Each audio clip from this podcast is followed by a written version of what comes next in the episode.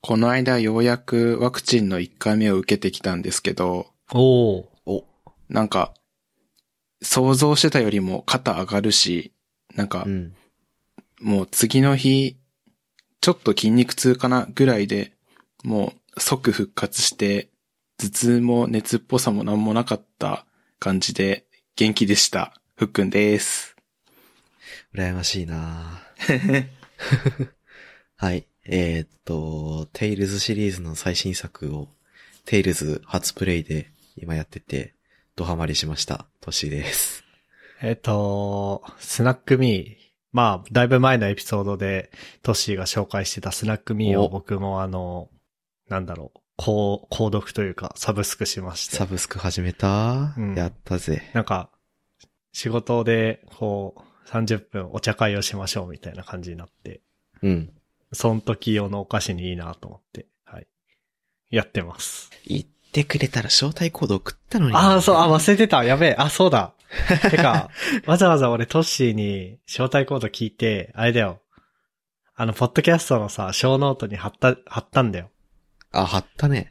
うわ、使うの忘れてた。やべえ。解約しようかな。あ、うまーい。 まあまあまあ。はい。てなわけで。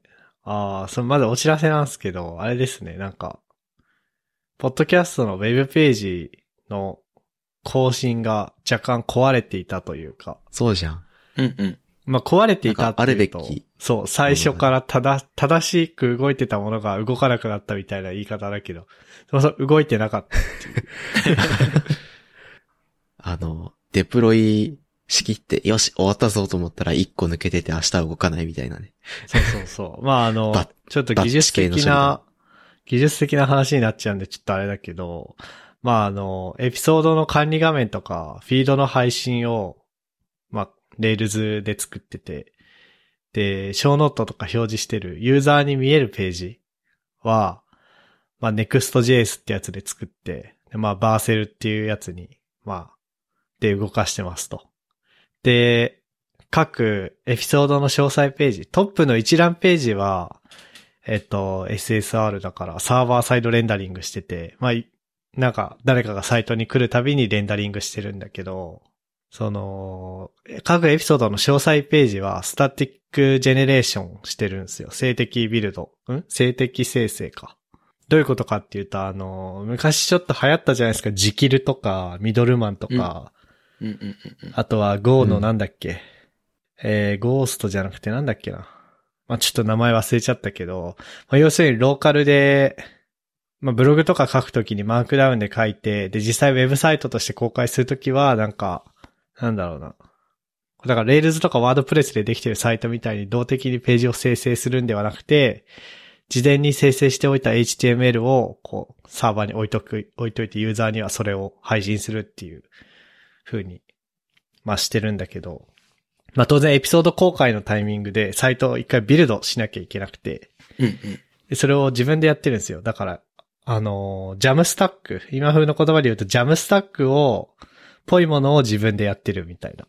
で、なのでエピソード公開の時にバーセルに対して Webhook で、えー、再ビルドを走らせなきゃいけないんですけど、なんとその Webhook の URL を環境変数で設定すべきところを設定し忘れていて、はははは。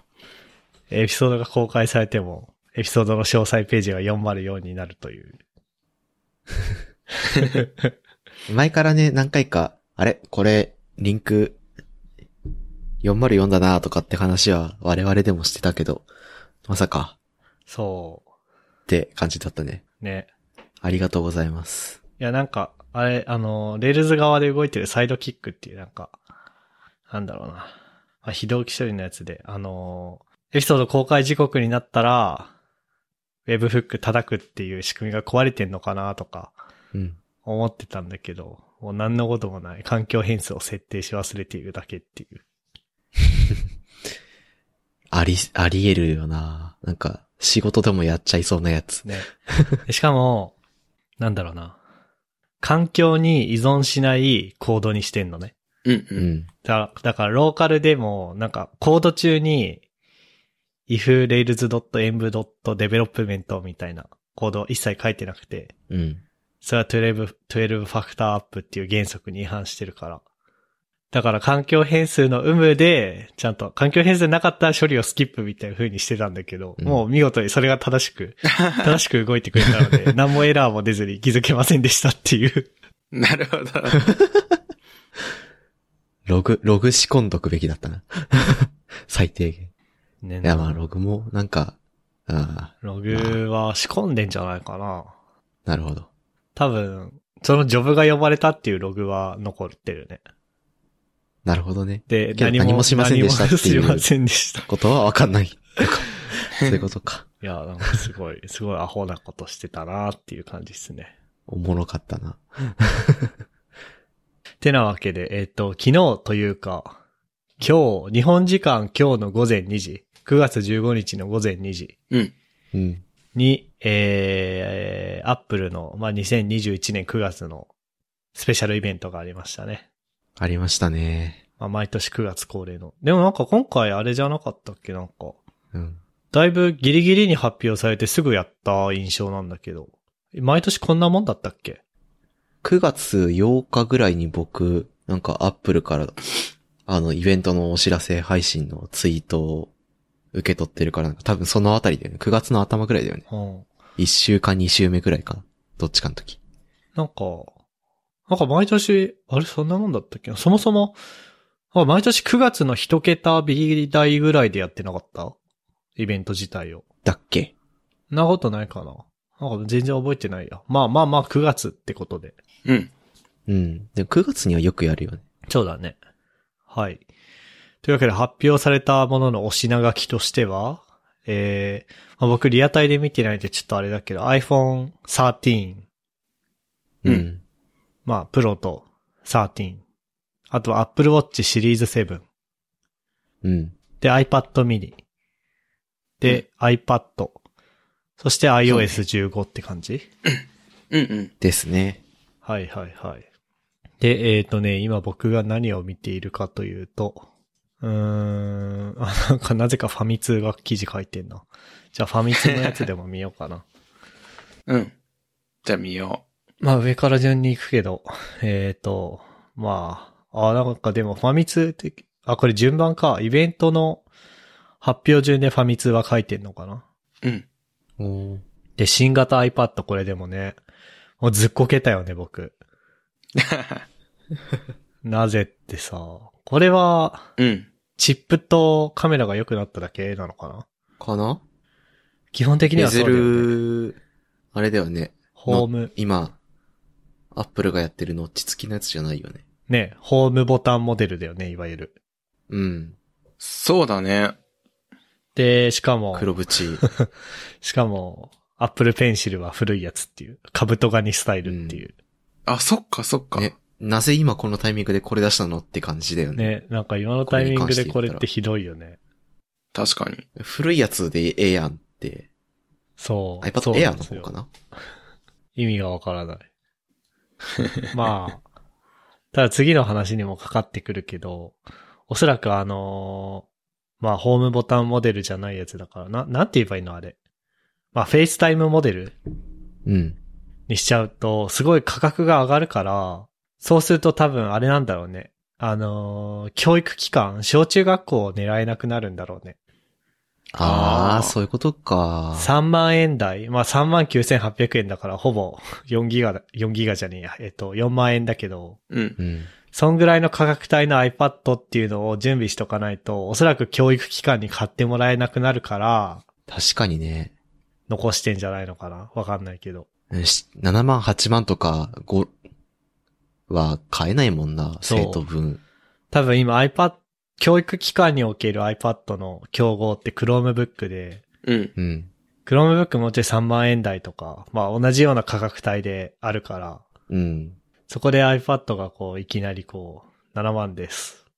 買え、みたいな風に言えないっていう言えないようね。ん。確かにまあ。だから、古い、古いデバイスの残りで、残りの、こう、何仕掛かり品の在庫とか使って安く組み上げられるものって感じなんだろうね。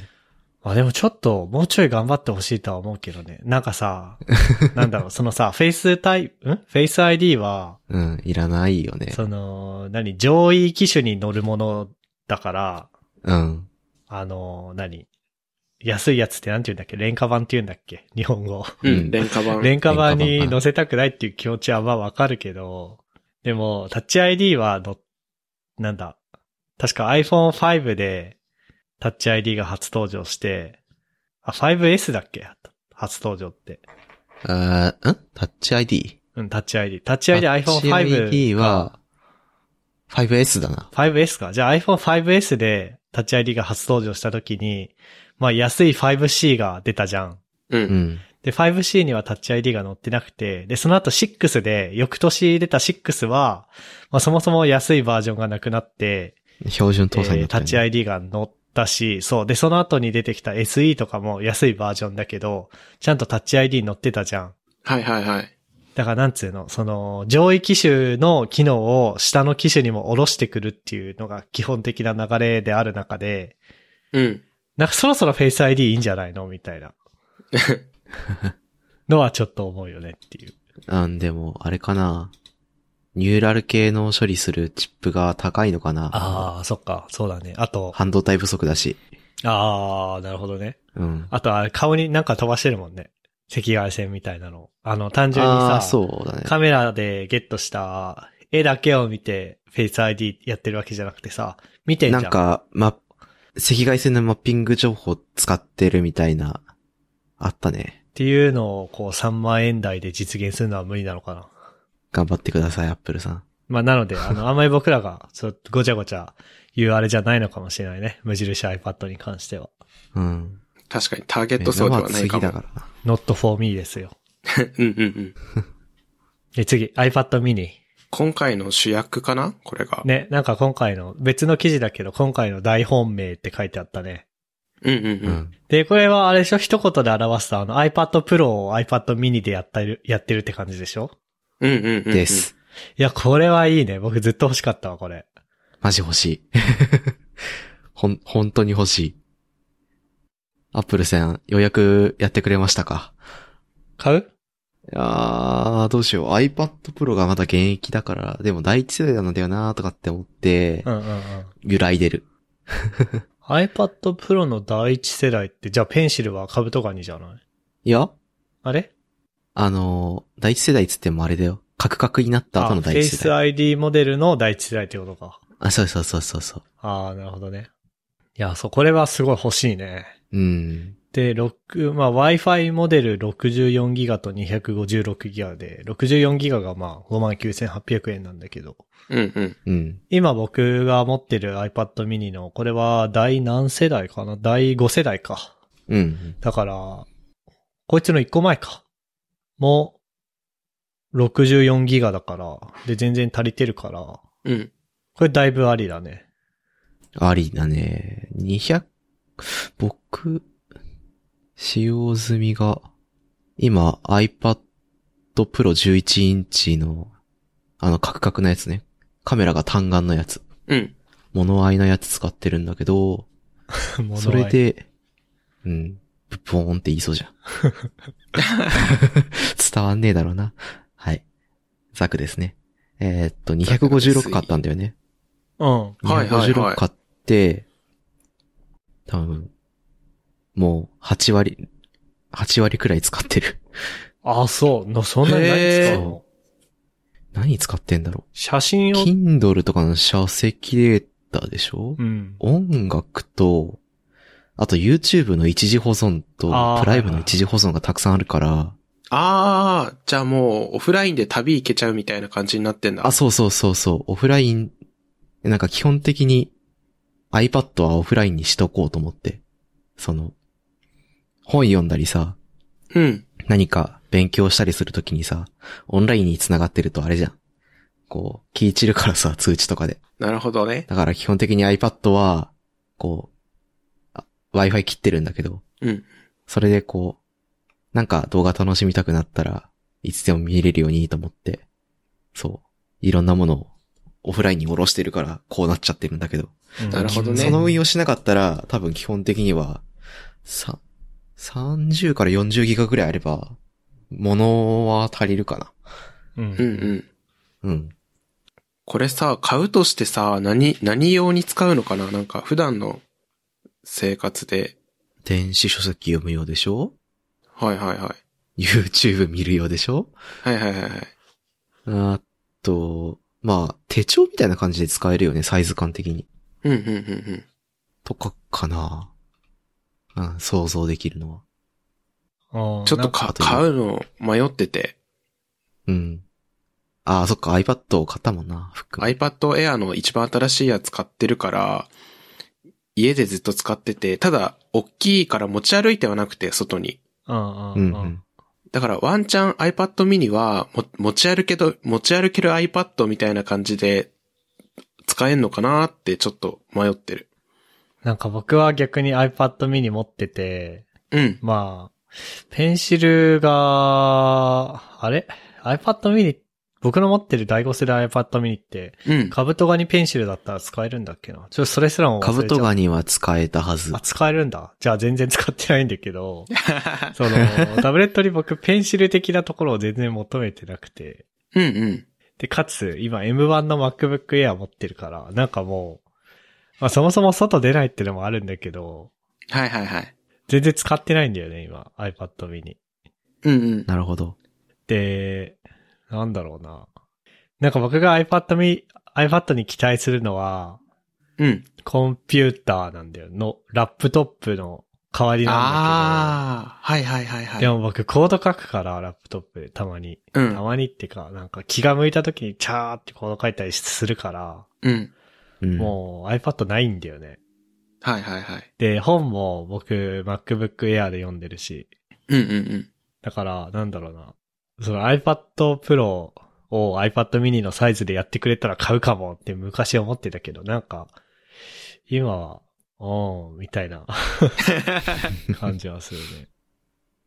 個人的にはあれだな。今の iPad Pro を電車で開くと、すげえ行々しいから、ちょっとちっちゃいの欲しいな。あうんの、iPhone で見るとちっちゃいけど、うん。うん。 iPad みで開くと、行々しいから、中間ぐらいのサイズが欲しいなとは思ってて、はいはいはい。これが一番解決策になりそうだなとは思ってる。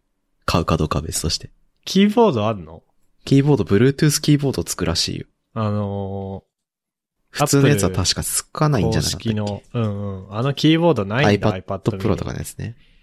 へえ。確かないんじゃなかったっけなんかさ、パソコン持たずに出歩くときに、うんう。ん。その、パソコン持つときは僕はあの、無印良品のなんかあの何、リュックあるじゃん。ある。あ、はいはい。あれで移動してるんだけど、うん。うん。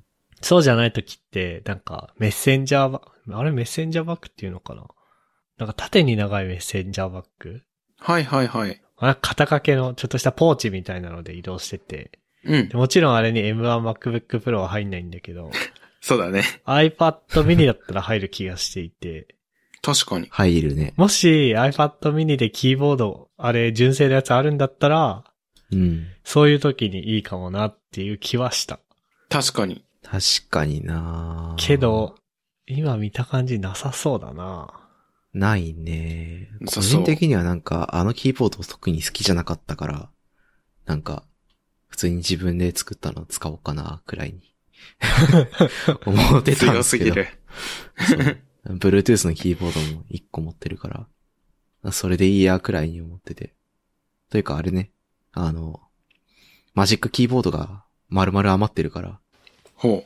それと一緒に持ち歩けば、まあ、タブレットとしても使えるし、こう、ちょっと、ね、キーボードでメモ取りたいとかなったら、す普通にそれで使えるから別にいっかと思ったんだけど、うん。マジックキーボードがね、眠ってるんですよ。使わないよ、ね。あ、そう。そう。自分で作った、あの、自作のキーボードがあるから。まあそうう。はいはいはい。そう。特に家でデスクトップ使ってる場合は、ね、使わないから。うんう。んうん。 Mac じゃないし最近。Windows で基本的にやってるから。っていうのもあって、マジックキーボードが余ってて、使用目的を作るのにもいいかなって。 そんな感じですね。まあそんな感じで、うん。ええー、っと、なんだっけ、iPad mini に関しては、うん。いや、わかんない。僕、ちょ、ちょ、揺れてるな。僕も欲しい。僕はけ結構欲しいけど、iPad Pro の方どうしようかなっていうのが悩み。うん。うん、うん。まあまあまあ、リセールバリュー高いだろうからさ。うん。確かに。頭金、頭金って言ったらなんか、ローンみたいだな。なんだろう。足しにはなるんじゃない売れば。まあね。ただね、箱とか全部捨てちゃったんだよな。ああ、そうなんだ。それはなんか、メルカリバリューが低いね。そう。なんか、知り合いで、とか、同僚で欲しい人がいたら、なんか、買った価格の65%ぐらいで売ろうかな、とか、そういうくらいの気持ち。ああ、で、あれ、iPad mini あれなんだ。USB-C なんだ。 あ、それ強いよね。ですよ。そう。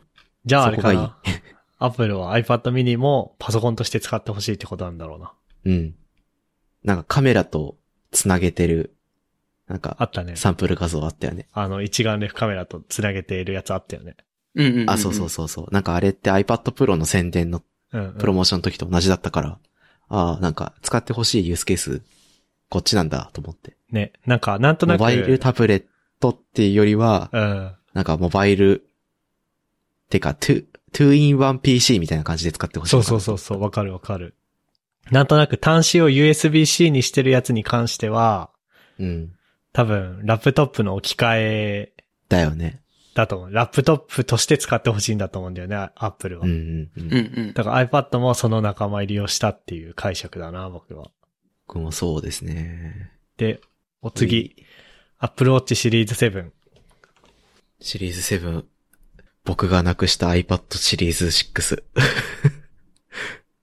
シリーズ5か。あ ?Apple Watch な、なくしたのシリーズ5買ったんだけど、なんかね、一人暮らししてる時、うんなくしちゃいましたね。あらららららら。え、多分ね、家の中で、その、充電してる時に、ゴミ箱に落落ちて気づかないうちに、ゴミ出しして、多分ね、しあの、どこかで焼却されてしまったんだと思うんですよ。やば。めっちゃもったいないな。もったいない。超もったいないことした。っていうので、今、あれですね。なんちゃらウォッチをつけないで生活してる。から、買っちゃおうかなーとか思ってる。 うん。これ、Apple Watch ユーザーにとってはめっちゃ改良というか、良くなったっぽいよね。なんか画面めちゃめちゃ広くなったんだよね。そうだね、画面がめちゃくちゃ広くなったのと、うん。あとは色の選択肢がかなり増えた。うんうん。おー。もともとは、えっ、と、シルバーとスペースグレーとピンク、ピンクゴールド。ローズゴールドみたいな。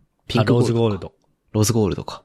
だったのが、なんか前の iPhone みたいな感じになったのかな。なんかスペースグレーっぽいやつと、えー、ちょっとわかんないな。アップルの。シェシェンペン、シェンペンゴールドと、マジシェンペンゴールド。シェンペンゴールドと、あとな、ん黒、ゴールド、シルバーに近い。シルバーか、これ。あとなんか、グリーンとブルーと、あといつものプロダクトレッドうんうんうんうん。はいはいかはな、色ちょっと的ねには。い。緑なんかミリタリー感あっていいな。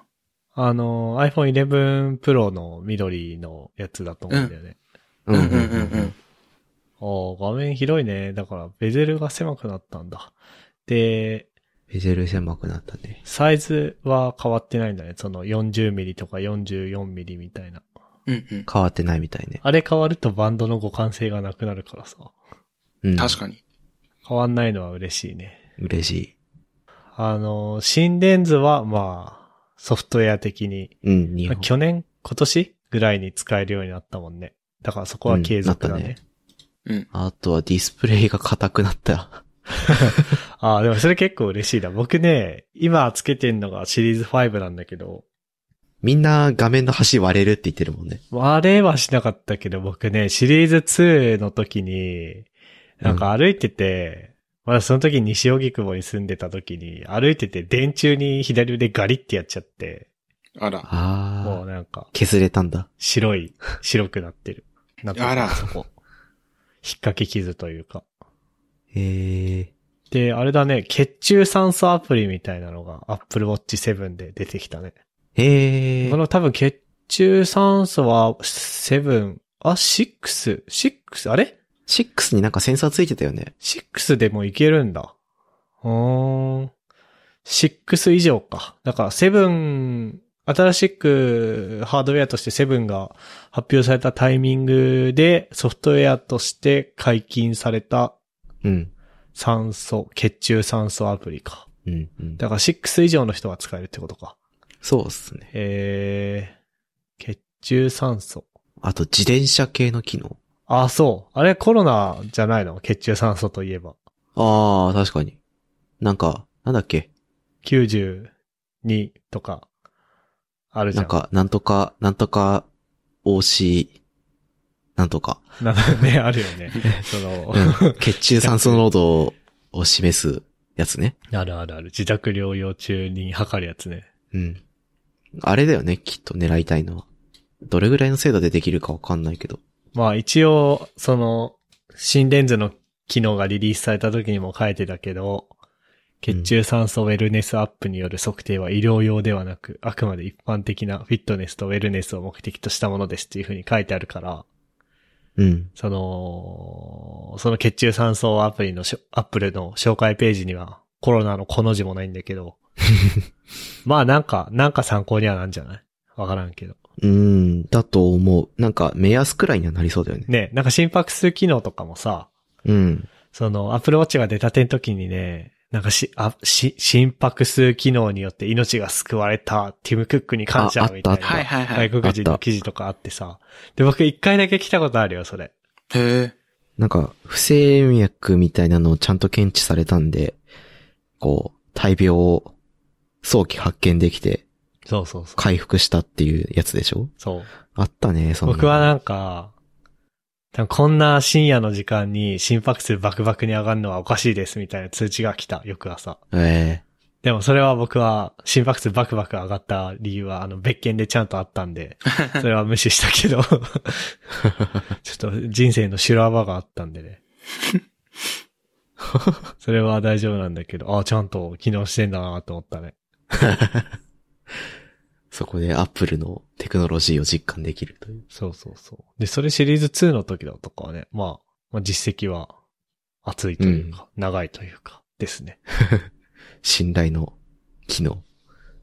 まあ、あと色の選択肢が増えたのはいいね。なんかさ、いいねト。ッシーが持ってたの、あれフックンって Apple Watch 持ってんだっけいや、持ってない。持ってないか。そしたらトッシーが持ってんのってさ、持ってたのってさ、多分だけど、スペースグレーのアルミニウムでしょスペースグレー、そう、アルミのスペースグレそうそうそう。そしたらさ、なんかさ、まず、まあ、ステンレススチールモデルとかは高くて買えないじゃんー。うん。で、アルミニウムにするんだけど、なんか、シルバーのアルミニウムってダサかったじゃん。なんか、安っぽいというか。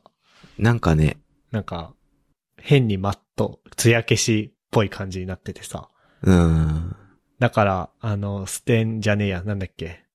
えっと、ステンレスじゃなくて、アルミニウムの、えっと、スペースグレーにしてたんだけど、うん。アルミニウムのスペースグレーに合うバンドを探すのって結構大変だったんだよね。あー、そうか。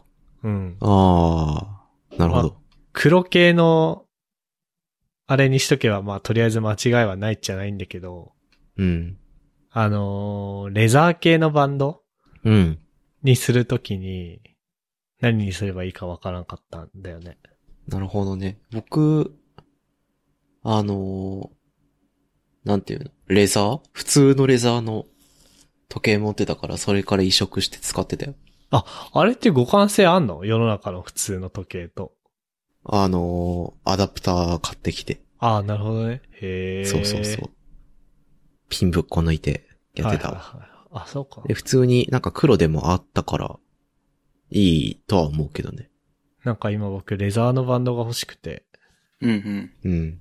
で、なんだろう、アルミ、その反対側っていうのその、あの、 なんて言えばいいんだろう。時計のさ、そのさ、金属部分、バンドの金属部分、うん。止め裏金あ側の、と、あ、と、止め金、止め金がシルバーばっかりでさ、あー、なるほど。本体スペースグレーなのに止め金シルバーってどうなんだろうなって思っちゃってて、僕が使ってたのもシルバーだけど、別に全変じゃ然違な和いか。感はなかった。変じゃないか。違和感はなかったよ。そうか。じゃあこれにしようかな。いや、なんかさ、ジャケット着てさ、ちょっと、ちょっといい、いいとこ行くみたいな時にさ、うんう。うんん。 僕のアップルウォッチこれあれじゃん、あの、資料先生の大嫌いなあの、レンコラっぽい穴だらけのやつだなんだよね。うんうんうん。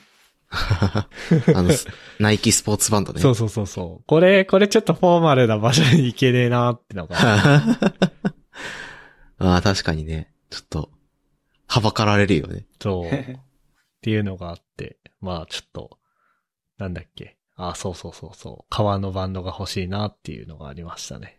ブランドものとかあるから、もうブランドもの選んじゃえばって感じもあるけどね。あ、エルメスのやついや、エルメスだ、まあ、オリジナルというか、アップル公式が出してるやつの他にも、そっか、サードパーティーでなんなんだっも、け今ちゃんとしたやつってあんのかなうん、ビームスとかもなんかいろいろ出してるから。あ、そうなのうん。あ、そう、ちょ、それ調べてみようか。それちょっと全然、も、盲点というか、僕知らなかった。僕ね、あれなんですよ。女性メディアやってる時にそこら辺の情報がね、ポコポコ入ってきてね。あーはいはいなるほど。ああ、いいなと思っへてー見てたんですよね。なんかさ、最初の、僕がシリーズ2でバンド探してた頃はさ、うん。アマゾンでわけわかんないメーカーのうんうん。やつ で、なんか僕あの、なんだっけな、ミラノ、ミラノステンレスループだっけな、あみたいなやつが欲しかったんだけど、あれ公式で買うとすごい値段だったから、アマゾンでパチモン買ったら さ、なんか、めっちゃ腕毛挟まって抜けて痛かったんだよね。最悪。それで、そういう思い出しかないから、公式しか選択肢いなかったんだけど、そうなんだ。今、あ。うんち。ゃんと、ちゃんとしたっていうか、出してんだね。うん。しかもビームスって腕時計ちゃんと作ってるから、そう、あ、そう、そうデザインも悪くないし、うん。あの、上、あの何、なんていうか、普通に使う分にも全然問題ない機能性のある、いい商品があると思うんで、なんかそういう、まあ、ビームスに限らずね、うん。おすすめですよ、ブランドもの。ちょっと高いけど、高い分、いいんで、うん。あ、ちょっと見てみるわ。ありがとマジおすすめっす。う。まあ、Apple Watch はそんなとこうん。ん。 ?Apple Watch はなぁまあ、一顔がな旦い、あ、どうしようかな。2年経ったんだよ。シリーズ5を2019年の10月ぐらいに買って、そこからまあ2年。うん。で、携帯も同じ時期に買っちゃってさ、2019年の確か11月か12月ぐらいに。はいはいはい。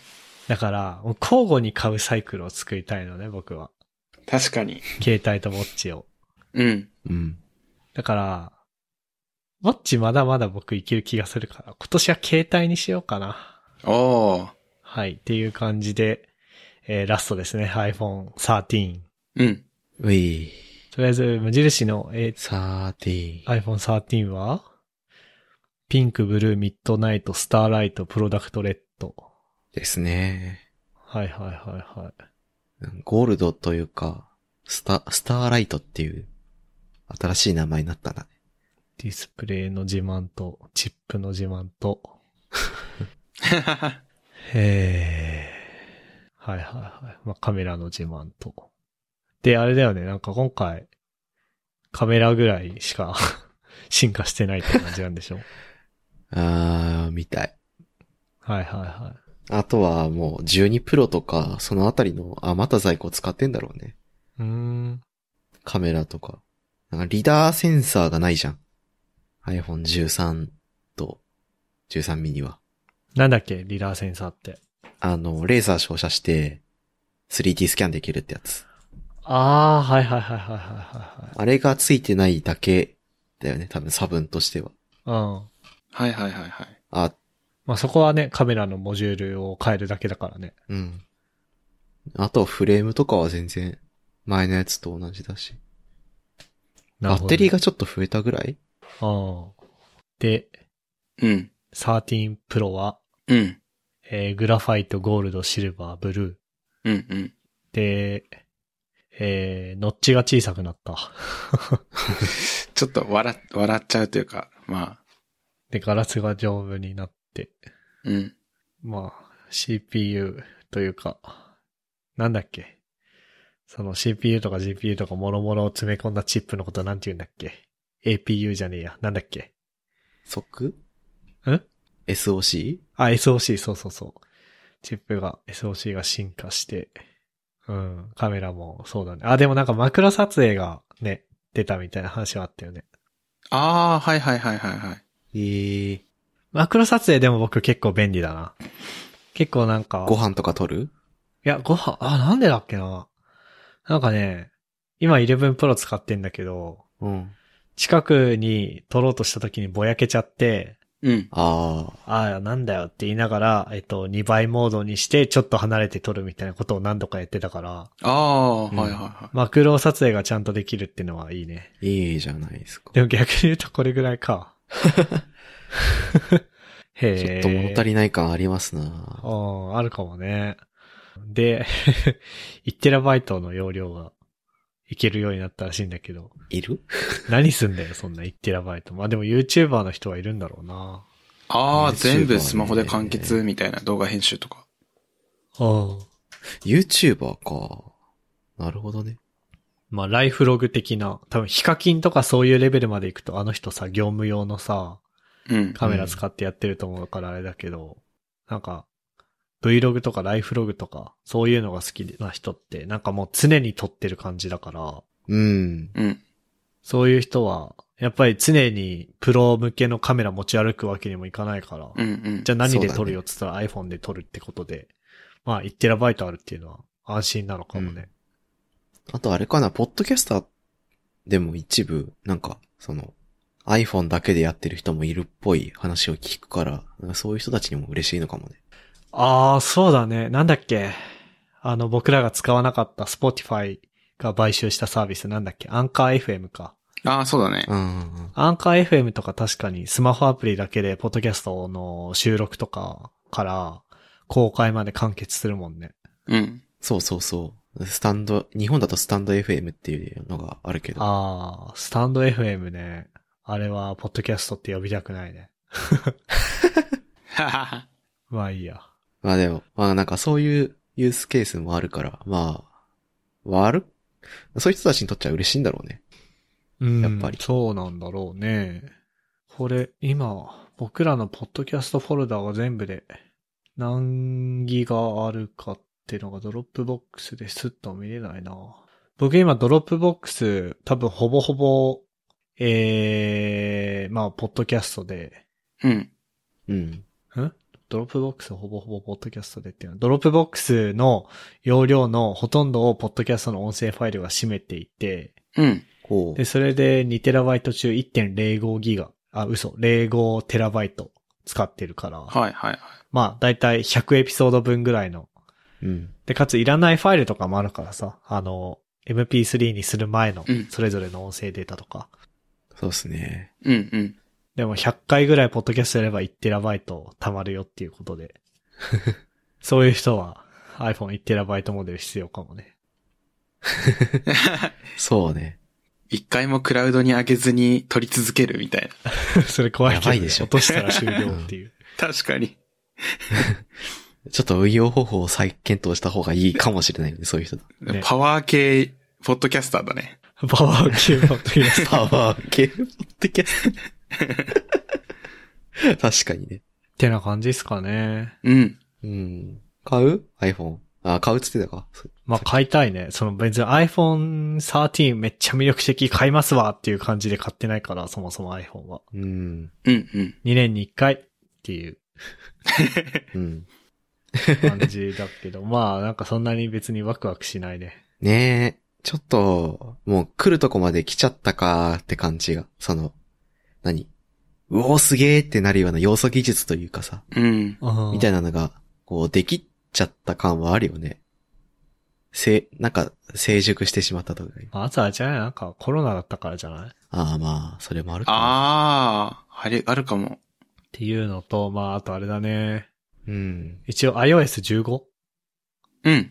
はい来 iOS ま15っしたてこれねイベントで発表されたのかななのかな iPhone と一緒に発表されたのか、ちょっとよくわかんないけど、iOS15 も来週出るみたいだね。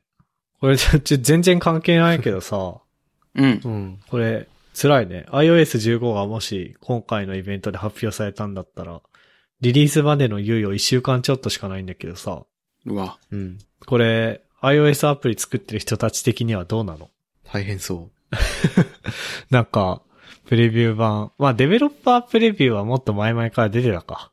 なんかでも、来週リリースですって言われたらさ、う。うん。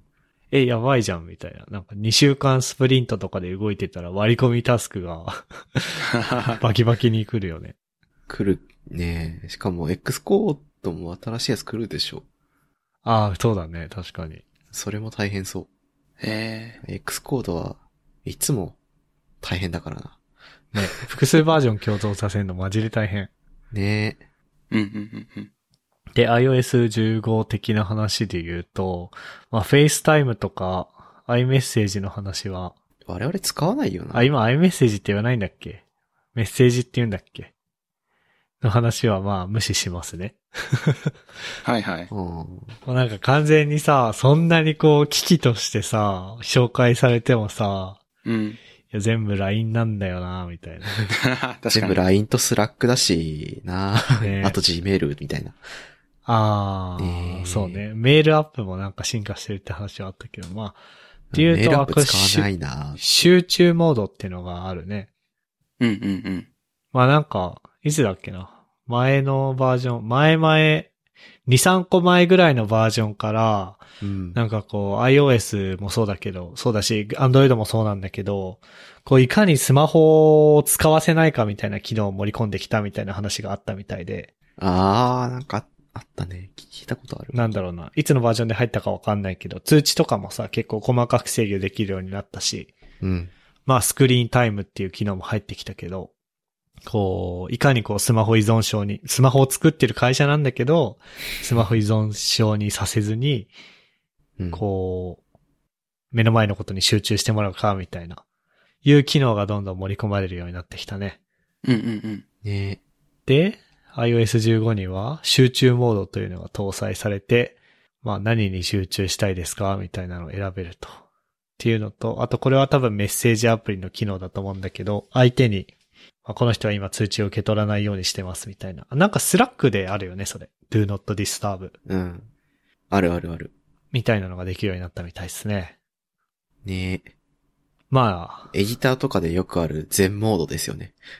な、 え、エディターの全モード知らねえや。ないそれ。え、なん か、コーディングにだだけに集中したいときは、うんうん。全モードうん有効にすると、通知とか。メニューバーが消え、なんか、細かいプラグイン、不要に設定したプラグインは消え、本当にコーディンええグのみに集中できるモードなのだって言ったけど、普通に不便だから、僕は使わないけど。ー。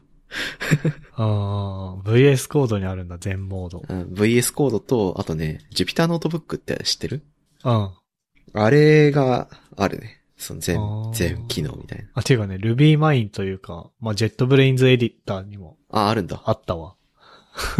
うーん。ったんだ。へえ。知らんかった。なんかそういう、そういうことじゃないと思うけど、ソースコードを備えたエディターのみが残り、プログラミングに集中できますって。そ、そうみたいな。いや、そうずとはーっ思わとない、。ずーっと一つのファイルだけにいることってなくない集中してたとしても。ないよ。 絶対ないよ。あ それはちょっとよくわからない。話それたけど、えっ、ー、と、なんだっけ。まあ、集中モードか。はいはいはい。まあ、これはだから、じゃあ日本だと LINE がやるべきなんだろうね。この人は今、集中中ですみた いな。うん。今送っても、あの、すぐにメッセージを確認することはできませんみたいなうん。のをやってほしい。なんか、もうね、えーが、子供じゃないんだから、わかれよって思うけどね。わそうかるわかる。まあ、っていうか、あれ、なんか学校で習わなかったっけなんかさ、メールの返信はすぐ期待するな、みたいな。あ、そう。普通に、普通だと思う。相手には相手の事情があるんだからっていうさ。そう。なんか友情とは関係ないよね。友情とはもっと別軸というか、もっと根底にある事情があるからさ。なんか、よくあるよね。リモートワークとかでも、チャット送ったからって秒で帰ってくると思うなよって。ボットじゃないんだみたいなうんうんこ。とを書いてる本。あの、37 Signals のリモートは、リモートって本にもあった気がする。そういう話がああ、あったっけあった。非同期コミュニケーションのあ、そうそうそう。考え方的なノリのやつ。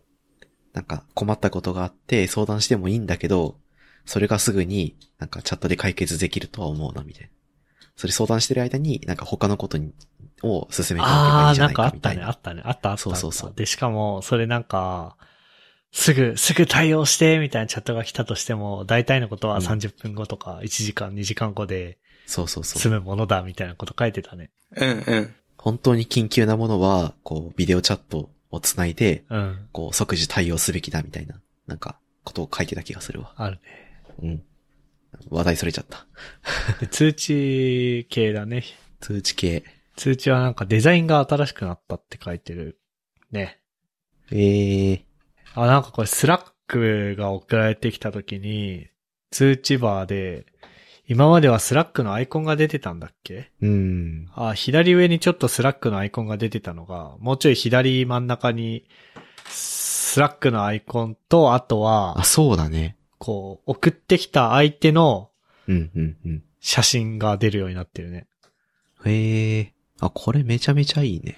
それでもキモいな。え、でも良くないい僕の写真が通知バーに並んでたら嫌じゃないや、別に。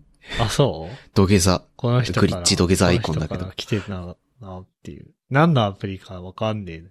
あ、そう。今だと何のアプリかわかんないしさ。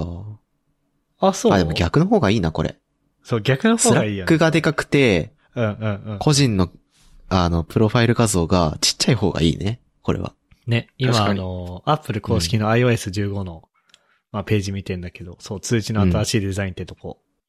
そう、これ逆の方こがいい、れね。は。逆だね。ねうん。別に誰からっていうのってさ、名前見りゃいいからさ、そう。別に重要じゃなくて、どちらかというと何のアプリに来てるかの方が重要だったりするよね。ね。メールなのか、スラックなのか、ディスコードなのか、わかんないじゃん、今。なんかアイコン小さすぎて。 うん。っそうそうそう。ていうのと、あとは通知の要約。でもこれいいね。なんか僕要約系のやつ好きなんだよね。ほう。えー、 なんかさ、昔タイムラインを、ツイッターのタイムラインを勝手にまとめて新聞にするやつあったじゃん。あったね。あれとかめっちゃ好きだったあかっら、こ、これ、この通知の要約とかは好きだよ。午前の要約。ううんあんあ。あ、今日何があって、みたいな。うんうん。これいいね。あ、スラック、あ、でも、確かにな、スラックで、午前中の通知全部まとまってくれたら、すげえ楽かもしんない。ね。あと、うんニュースアプリとかのプッシュ通知とかもさ、一個一個のプッシュ通知はうざいけど、うん。うん。要約してくれたらそれってなんか便利なヘッドラインじゃん。っ確かに。うん。ていうのはあっている。うか、それはアプリ側が提供しろよって 思うよ。そう。そう。スマニューとか、できんだろうって思うけどね。うん。っていうのと、今日のヘッドラインとか。まあ、サファリ使ってるみんなスマホ、iPhone で 何使ってるブラウザー。クロームっすね。クロームですね。クローム。か。僕サファリなんだよね。ほサファリか。うん。まあ、いいや。これはサファリ2つ新機能あるけど、別に僕嬉しくねえわ。う。 っていうのと、ああ、このテキスト認識表示はいいね。写真いいに撮っね。た、写真、あー撮った写真に含まれこれるねテキストを認識してくれるんだけど、いいでなもどうやらこれ。ね、英語、中国語、フランス語、イタリア語、ドイツ語、ポルトガル語、スペイン語。あら。日おまく、お本は前対の国、対応外実装されてねえから、じゃん。まあ、ただ OCR がその言語にしか対応してないってだけで、う。うんん。テキストとして情報を取れてしまえば、えっと、日本語に翻訳とかできるから、ああ、それはいいね。まあ、ねそういう意味では、まあ、そ確かに。別に僕ら日本語の写真撮って、日本語 OCR、れはできるうん。まあできたら嬉しいけどっていうのはあるけど。あ、別にそこまで求めてないね。ね。うん。だから、それはいいね。ねこれあれじゃん、ソースコードとかの さ、あの、スクリーンショットじゃなくてさ、うん。 iPhone の写真送ってくるやついるじゃん、た まに。ああ。授業とかでここわかんないんだけあど、つっ授て業ソースコード見せてもらえるってでは言っいいねた確らか。に。ちょっとさすがにね、仕事始めてからは見たことないわ。あ、僕は仕事、そうそう、僕も仕事始めてから見てないんだけど、うん。 GitHub でやるからさ。でもなんか授業とかだとさ、いるね。 てあの、テラパッドとかのが画面さ、スマホで撮ってさ、送ってくるやついるじゃん、たまに。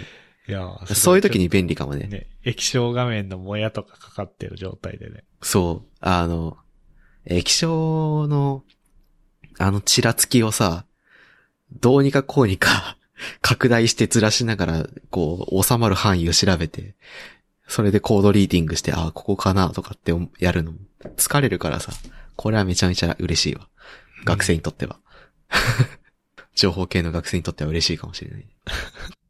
これ、これ、数式はどうなんだろう数式はまだ対応してないのかなああ、どうだろう。数式いけたらちょっとなんか数学の授業が変わるよね。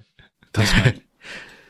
は なんかあったよね。マイクロソフトだっけい。なんかあったね。ワン、うん、ったよねワンレンズ、オワンフノートィかスレンズだっけあ、オフィスレンズか。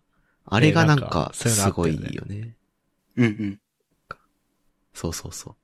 あれもあるし、できないことはなさそうだけど、これからに期待ですね。はい。うんそう思うと、アップルって割と、そのソフトウェア系の進歩、他の会社から遅れてねって思うことが何個かある。ああ、まあでもそれはずーっと昔からそうじゃないなんか、タッチまあ ID とそかうフェイス ID もそうだけど、うん。基本的に Apple がやってることってどっかで見たことなんだよね。うんうん。うん。でも、どっかで見たんだけど、それうまくやってる。ちゃんと包んで、使えるものにして提供してるってのが、Apple のやり方だねっていうのはあるよ。自分たちのデバイスとソフトウェアとビジネスモデルに合わる、さ合わ、合うようになんかして、うまく使ってる感はあるから、まあ、それはそれでいいのか。うん。そういう会社だと思そうっすね。はう。い。まあ、あとは、ざっと見ていくと、プライバシー系とかも強いな。あ、メールプライバシー保護ね。これあれ、あれだね、あの、IP アドレス。あ、開封検知とかああ。をブロックするって感じかな。なんか、あの、メールの開封検知って多分、1ピクセルの画像を埋め込んでおいて、うん。でメールって多分テキストコンテンツはまあ、そのもちろん送るんだけど、うん。中に埋め込んでる画像とか添付ファイルとかは相手のサーバーからダウンロードしなきゃいけないから、うん。メールごとに違う識別子を使って1ピクセルの画像を埋め込んでおけば、えー、なんだろう。そこにリクエストが飛ぶんで、あ、こいつメール開いたなってのがわかるっていう。うんううんん。。まあそういう仕組みでやってんだけど、えー、それの時の、まず IP アドレスをバレないようにするっていうのはおそらく、プロキシしてるんだろうね。Apple のサーバー経由で、うんユーザーにそのコンテンツを配信するようにすると。うんうんで、あなたがメールを開いたかどうか、開いたのはいつなのか、相手に知られる心配がありませんっていうのは、それはつまり、あらかじめ Apple のサーバー側で届いた瞬間にダウンロードしちゃうっていうことなのかな、コンテンツを。ああ、なるほど。かなだから、で、なんか、レンダリング済みのやつを、そうそうそうそレうン。ダリング済みっていうか、キャッシュしたやつを配信すればいいんだよね。そうそうプロキシ側で。それだからメールを送った側からは、送った瞬間開いてるっていう。うんうんうん。うん。これちょっと嫌だな。 最近ちょっとさ、あのー仕事のやつでさ、メールの開封、っていうかメール送りっぱだったのを、うん。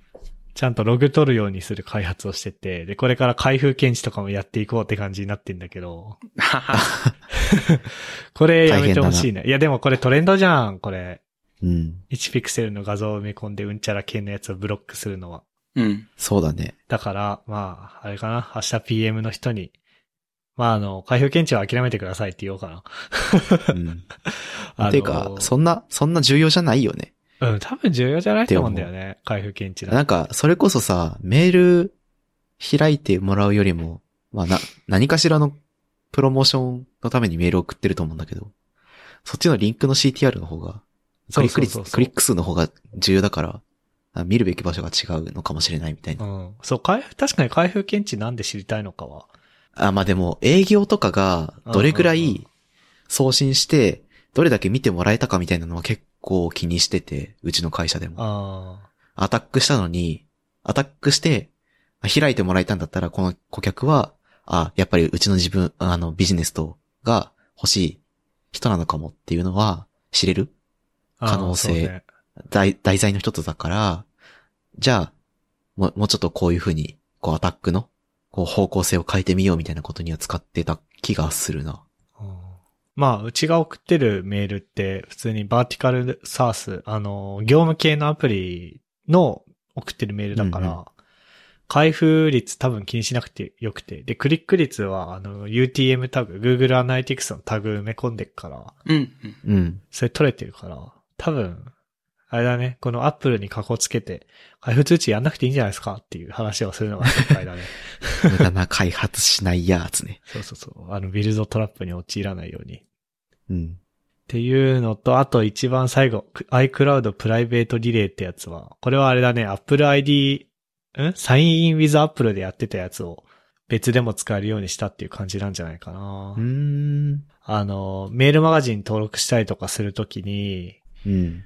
その独自のランダムなメールアドレスを生成して、でそれは自分のメアドへのエイリアスになっているっていうやつなんだけど、はいはいはいはい。これ、サインウィズアップルでもうやってたんだよね。あの、ツイッター経由でログインとか、Facebook 経由でログインみたいな感じで、うん。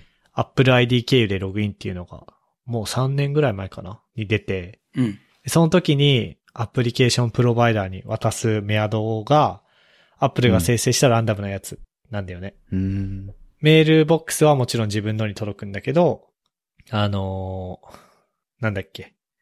あ、そう。あの、相手に知られるメールは、その、ランダムなぐちゃぐちゃな文字列だから、うん。その、もし、そのメアドに関係ないメール、スパムのメールが届くようになったら、うわ、このサービスが犯人だな、これ切ろうってできるし、っていううん。うん。ものなんだけど、それを普通のウェブのメールマガのフォームとかでもできるようにしたっていうやつだね。うんうんいいじゃないですか。うん。いいね。これでも、またビジネスやる側からしたら辛いね。辛いユはーザ辛ーい、のメね。アドを手に入れられなくなるから。うーん。どうなんすかねそこまで重要なんすかね重要だったりするのかなあーまあでも、ビジネスツールとか結構重要か。でもビジネスツールってさ、だいたい G Suite 使うや Google 経由でログインってことん。うん。まあそうね。あ、でも会社によるか。いやでも、会社によるけど大体の会社ってさ、ちゃんとしたとこはそうだね。で、うんそうそうそうの、その会社のドメインのメアド持ってる人しか使えませんみたいな。そうそうそう。うだからなんか、あんま気にしなく、ビジネス系ツールは気にしなくていいけど、2C 系のサービスは、なんか考えなきゃいけないかもしれないよね。そうね。うん。大て変そなうだな。感じかな、iOS15 は。だね他にも見どころはたくさんらしいけど。ああ、ああ、まあ、いいね。で、あ、でもすごいね、iPhone 6S プラスまでカバーしてるんだ。すごい。 iOS15。すごいあ、ね。本当だ。手厚い。手厚いね。 っていう風に喋ってたらもう1時間超えちゃったよ。やば。やばいね。じゃあ今日この後のやついいか。 うん。あ、でもいいね。これで1時間喋れるって。はい。じゃあ終わりましょうか。はいあ、で、ちょっと待って。あれだわ。最後確認だわ。えっと、iPhone 買おうかなっていう人が僕うん。うん。で、Apple Watch 買おうかなって人が僕。トッシうん。ー。で、iPad mini が、僕。僕、 お、トッシーとフックン行く。うんで、、無印 iPad はいない。いない。なるほど。 はい。そういう感じあでした。れーまたアップルに金積まなきゃいけなくなるのか。積まなきゃいけないね。iPhone の時に僕って言ったのは僕なんで、あの、MK なん で。結構あのね、声の区別がつかないらしいんだよね、僕ら。なるほどね。まあ、ああれでしょこれ、これぐらいの年齢帯でさ、男性だったら生体域同じでしょうんでも結構違うと思うけどね、編集してたら。僕は基本キモタボイスだからな。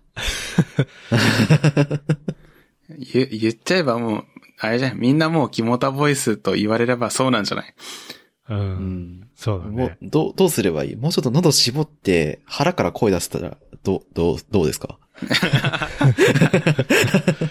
イケボ生虫みたいなことすればいいのかな吐息多めで。やだな、それ。それ編集すんのやだ。なぁ俺もなんか自分のポッドキャストを聞くことになったりとか、同僚に聞かれた瞬間に爆死す るなぁいつも通りにしたいです。はい。あ、でもなんか考えたいね。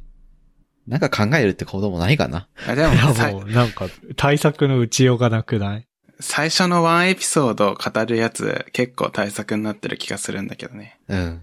生まれ持っあたー声だから、まあしょうがないっちゃしょうがないけど、なんか、やりたいね。ね。えー、なんだろう。あの、安田大サーカスのクロちゃんは、子供の頃かなんかに変な草食いまくったら、声がめちゃ高くなったって聞いたことある。そうなんだ。俺ら、俺らも、なんか、どうするタバコを今から始めて、ヘビスモーカーにして喉を潰すか やだー。カラオケ行ってきましたみたいなあ感じの声になる。あ。あ手段は何個かある。クロちゃんのば、あの、よくわかんない草食い続けるかいやい、やいやいや酒を、酒を飲み続けるか、タバコ吸い続けるか、どれかだよ。まあ、とりあえずあれだ、やっぱり冒頭の、さっきフックも言ってたけど、冒頭の一言プラス名前言うで、うん。あのーまあ、リセットしてもらおう。視聴者そうだねの脳を、もうちょっと、特徴的な声が欲しかったですね。はい。じゃあそんな感じで。 はい。はい。ここまで聞いていただいた皆さんありがとうございました。番組内で話した話題のリストやリンクは、ゆるふわ .com スラッシュ102にあります。番組に関するご意見、ご感想は、ツイッターハッシュタグ、シャープゆるふわでツイートお願いします。面白い、応援したいと思っていただけた場合は、ウェブサイトのペイトレオンボタンからサポータープログラムに登録していただけると嬉しいです。それでは MK ふっくんとっしーでした。ありがとうございました。ありがとうございましありたが。とうございました。 And now, a short commercial break.